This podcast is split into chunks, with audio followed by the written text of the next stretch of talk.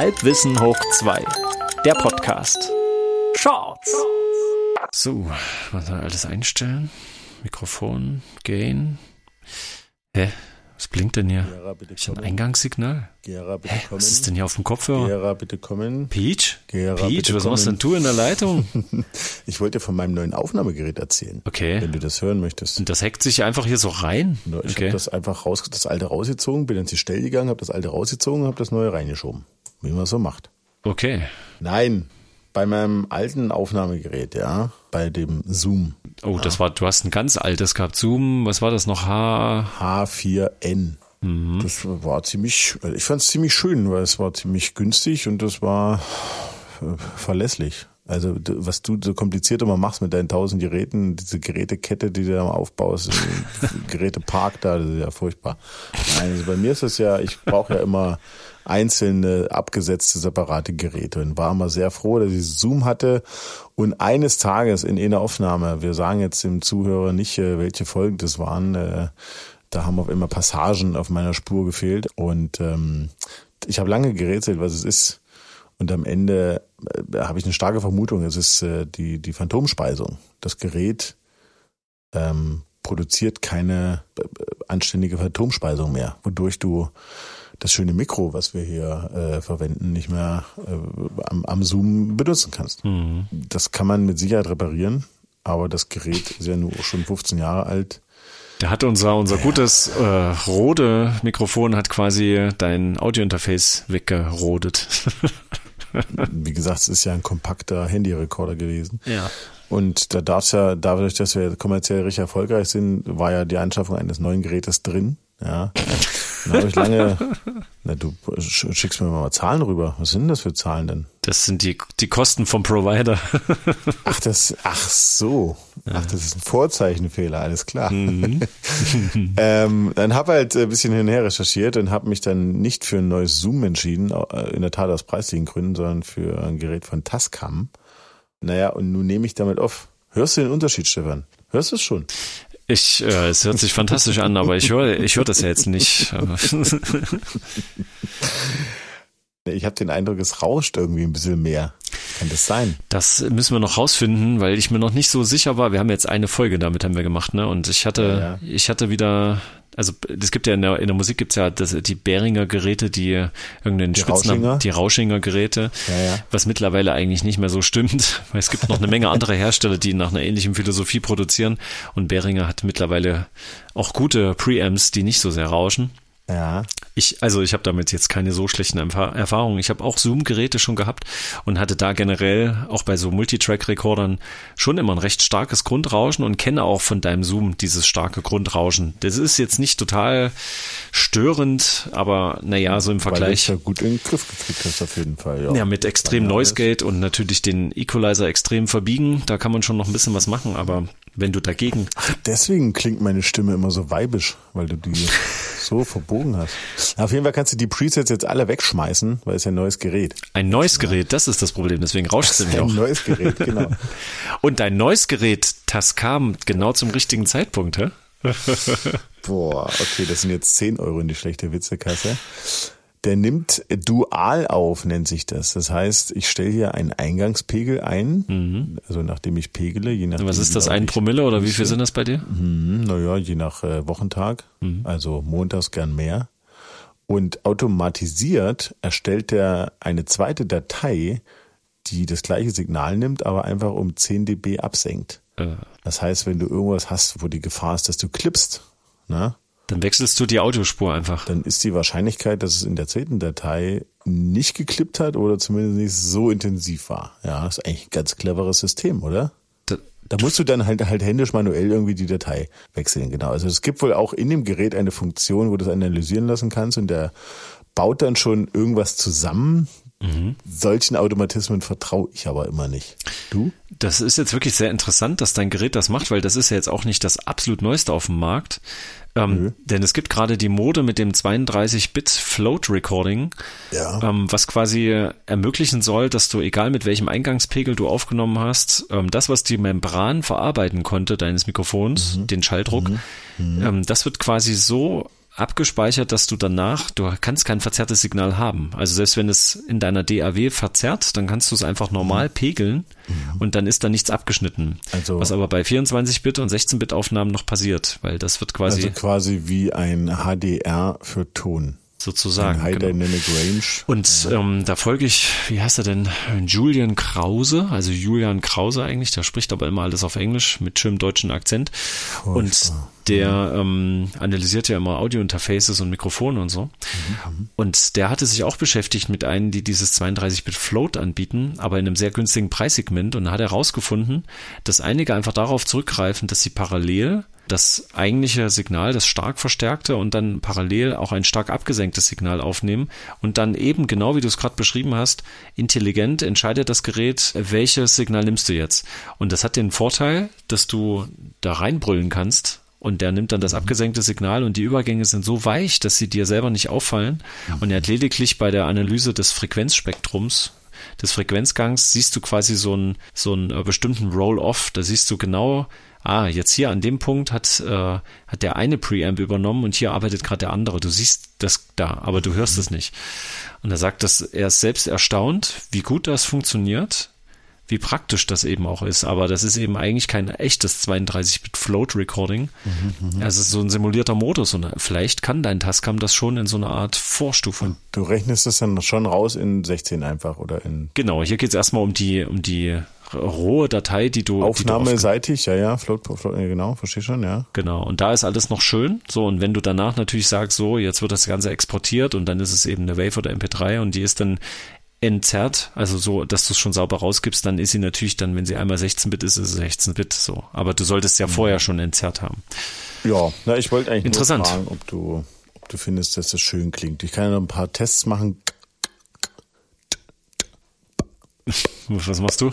Was? so, so Testgeräusche. K, K, K. Das, äh, nee, macht man es nicht so? Plosives, ja, Explosivlaute. Mhm. Nee. Peach, äh, ich würde sagen, das äh, machst du mal schön alleine. Das macht keinen Sinn, ne? Ja. Genau, das macht alles keinen Sinn mehr. Äh, probier noch ein bisschen rum mit deinem, mit deinem schönen Handy-Recorder da, ähm, Handheld-Recorder.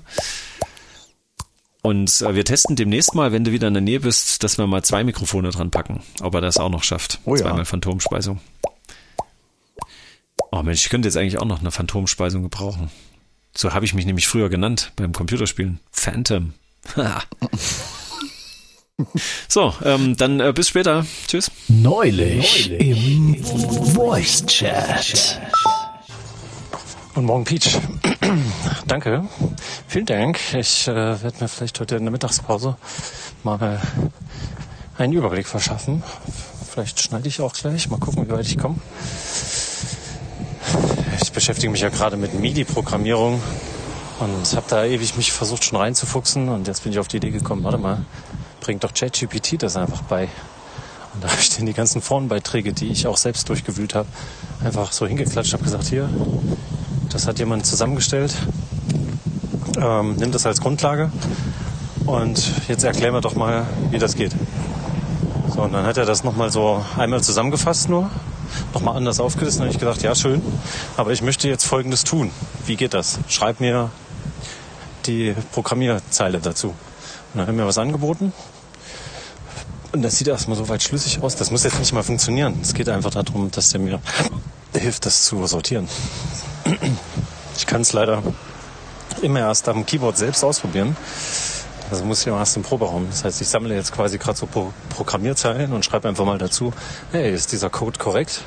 Und dann bietet er mir immer gleich nochmal eine zweite Version an. Bin ich mal gespannt. Auf jeden Fall entdecke ich gerade, das ist so ein bisschen wie wenn jemand fragst, der auch so ein bisschen Halbahnung hat.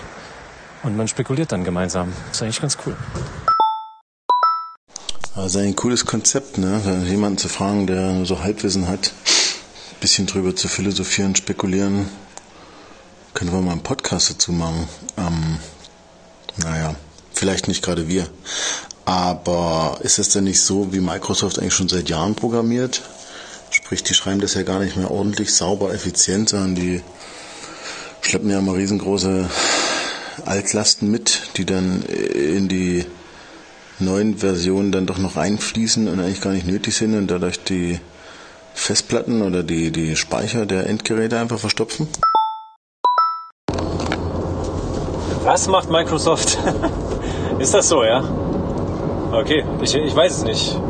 Also ich war ja immer schon Verfechter von MS-DOS und habe Microsoft Windows so lange wie möglich gemieden und habe mich dann natürlich auch dem ergeben und auch die Vorzüge gern genutzt, auch wenn ich ja eher Bluescreens produziert habe in den Anfängen von Multitasking, als dass es mir wirklich was genützt hätte und bin so lange wie es ging dabei geblieben und bin ja jetzt beim Apfel und möchte nicht mehr zurück, eben weil irgendwie sich nicht alles so von alleine aufbläht. Ja, kann sein. Ich, das ist jetzt äh, sehr anekdotisches Wissen. Wenn ich das jetzt von dir einfach so annehme. Keine Ahnung, ob das einfach so Datenmüll ist, der sich da ansammelt. Äh, ja, auf jeden Fall bin ich jetzt gerade auf dem Weg, um noch ein bisschen Kram zu holen. Sprich, eine Bierzeltgarnitur nennt sich das. Für eine kleine familiäre Feierlichkeit. Und auf dem Rückweg werde ich mal kurz die Codes checken. Das klingt unheimlich wichtig, aber ich werde mal werde genau das probieren. Ich schließe das mal schnell an. Mein 88 Tasten mit gewichteten, nee, 88er gewichtete Tastatur mit Hammermechanik natürlich, ne? Wie sich gehört. Ja, und dann schließe ich einfach mal an und gucke mal, ob die, die LEDs aufleuchten, die aufleuchten sollen und ob im Display das erscheint, was erscheinen soll und und so weiter und so fort. Also entweder bin ich äh, dann nachher ein sehr glücklicher Mensch oder ich meckere mal wieder. Mal gucken. Wenn du das jetzt erst kontrollierst, dann klingt es ein bisschen danach, als ob der äh, generativ äh, vorgebildete Travo, als ob der auch so ein bisschen Zeit braucht, um bestimmte Sachen umzusetzen. Das hätte ich ja gar nicht gedacht. Ich dachte, das ist mal alles so eine Sache von Sekunden oder Sekundenbruchteilen, bis eine Antwort kommt. Weswegen die ganzen Schüler ihre äh, Hausauf, äh, Haus, Hausarbeiten auch aus auf den letzten Pfiff machen. Ähm, dann lass dir mal die Gewichte von deinen gewichteten Tasten nicht auf die Füße fallen und äh, berichte mal. So, um das mal schnell aufzulösen, es hat überhaupt nicht funktioniert. äh, man muss noch einen Schritt weiter denken. Und zwar habe ich dann ihm gesagt, pass auf, ich habe hier eine funktionierende, äh, funktionierende Befehlszeile, die sieht so aus. Deine sieht so aus. Korrigier das mal. dann hat er das angeglichen und dann war es richtig. Das heißt, meine Vorarbeit kognitiv war trotzdem wichtig, selbst dahinter zu steigen oder mindestens ein funktionierendes Beispiel im Trial-and-Error-Modus rauszufinden, womit ich es dann angleichen kann. Das ist natürlich schwierig. Das liegt aber daran, weil das natürlich die freie Version ist, bin ich mir ziemlich sicher, die eben nicht sich mit dem aktuellen Stand im Internet abgleichen kann. Ne? Also wenn dann wir Menschen selbst eine Korrektur anfügen, die entweder jemand mit Hilfe von der KI oder halt im Selbststudium angeboten hat, im Netz frei zugänglich, dann kann das eben ChatGPT auch nicht finden, logisch. Es ist ganz klar, wenn man, wenn man das jetzt so hört, kommt einem das jetzt nicht irgendwie vertrackt vor. Aber so im Prozess ist es natürlich ein bisschen ärgerlich, weil es suggeriert dir, ja, kein Problem, fütter mich mit den Daten, dann geht das. Was es gut gemacht hat, das Programm, ist mir das nochmal vor Augen zu führen. Also der analysiert das ja und ordnet die Daten und ich kann ihm das einfach alles hinschmeißen und sagen, hier, fassen wir das mal grob zusammen. Das ist eindeutig eine Stärke des Programmes, muss man sagen. Hätte ich das gleich mit von Anfang an verwendet, hätte ich vielleicht etwas Zeit gespart. Das weiß ich aber nicht. Wenn man natürlich genauso viel Zeit investiert, äh, um die Fehler zu korrigieren, die man auch schon in die Recherche investiert hätte, kommt es irgendwie aufs Gleiche bei raus. Hm. Naja, ich habe leider nicht diesen Premium-Account. Also so 20 Dollar im Monat ist mir einfach ein bisschen viel für so ein bisschen, ach, ich weiß nicht. Es macht ja auch Spaß, das selbst zu recherchieren. Das muss man ja auch sagen. Auch wenn es anstrengend ist. Und es wäre halt schön, wenn ich beliebig viel Zeit hätte. Ich erinnere mich da an die Schulzeit. Theoretisch hätte ich jetzt in dem Modus, wenn ich das Gleiche damals gemacht hätte, hätte ich einfach jeden Nachmittag nach der Schule da drei, vier Stunden dran gesessen, bis ich keine Lust mehr gehabt hätte und dann wüsste ich's. Aber so verteilt sich das natürlich auf zwei Wochen, ne? wenn du Glück hast. So, dann immer da mal ein halbes Stündchen, da mal ein Stündchen und immer gegen die Müdigkeit. Das ist halt ein bisschen schade für solche Forschungs-, Privatforschungsprojekte. Naja, egal, ich bleib dran. Ich habe den Support von, äh, von Arturia auch damit beschäftigt und die haben mir keine sinnvolle Antwort gegeben, außer einfach nur das als Antwort gegeben, was man sowieso schon im Netz findet und was einem nicht bei dem konkreten Problem weiterhilft. Sie haben bei der einen Sache gesagt, ja, ist jetzt erstmal softwareseitig von uns aus nicht vorgesehen, die eine Funktion. Die andere Funktion, ja, da ähm, können wir jetzt auch nur, ja, guck mal auf die Seite in dem Forum, da gibt's so Templates, ja, die helfen mir aber nicht bei der Programmierung in die Tiefe. Und das dritte, das äh, mit den Knöpfen, wie die sich verhalten und wie die Lämpchen dazu leuchten, haben wir auch noch gesagt, ja, ja, unser Mitarbeiter hat das schon ans Technikteam weitergeleitet. Die gleiche Antwort habe ich schon vor eineinhalb Jahren bekommen, dass das in der nächsten Firmware berücksichtigt wird. Seit November 2021 gab es aber kein Firmware-Update mehr. Äh, schade. Naja, ich probiere weiter rum. Also 20 Dollar im Monat ist ja verhältnismäßig wenig äh, gegenüber den Tagessätzen von einem echten Programmierer, muss man ja auch mal sehen. Und die Qualität vom echten Programmierer ist ja im Zweifelsfall auch nicht unbedingt äh, besser. Fragezeichen. Und du bist dir ganz sicher, dass deine Software nicht von der Firma kommt. Das klingt genauso wie das, was wir hier auf Arbeit haben, dieser Schrutz, was du da, was du da beschreibst.